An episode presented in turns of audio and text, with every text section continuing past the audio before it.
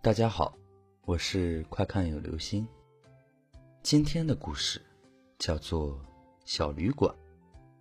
大学的时候，手上的零花钱有限，爸妈给的生活费，除了吃穿用度，剩下的并不多。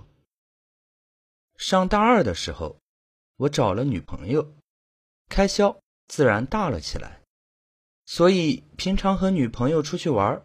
晚上如果不回学校的话，也住不起高档酒店，一般也就找一些城中村自建房的那种小旅馆。有一次晚上出去玩累了，就走到一个城中村里，大概是在师大附近的，住了一个当地人开的旅店，房间基础设施也都有，卫生呢也说得过去，就是灯。是老式灯泡，黄光的那种，光线比较昏暗。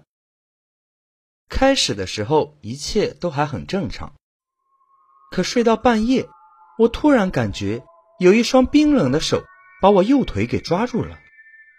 我猛然惊醒，透过窗外的一点亮光，看着我女朋友躺在我旁边睡得正香，可抓住我右腿的方向却黑乎乎的，什么都看不清。我想坐起来，但是发现根本动不了身体，想大声喊叫也发不出声音，只有头能转动，眼睛能看见。一种前所未有的恐惧袭满了我全身。就在这时，那双抓住我的手分明开始用力把我往床下拖，我全身汗毛都炸了，拼命想挣脱这束缚。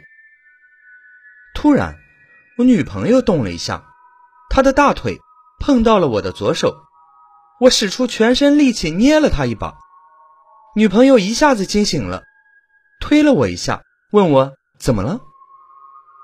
瞬间，我身上的束缚解脱了，我赶忙打开灯，我的下半身已经掉在了床沿上，还差一点，右脚就到地上了。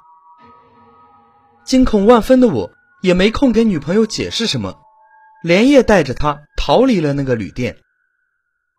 回去后，我才发现我的右腿上有个手掌形状的淤痕。好了，这就是今天的故事。小旅馆，不要随便住便宜的小旅馆哦，因为你不知道你在睡觉的时候。会发生什么？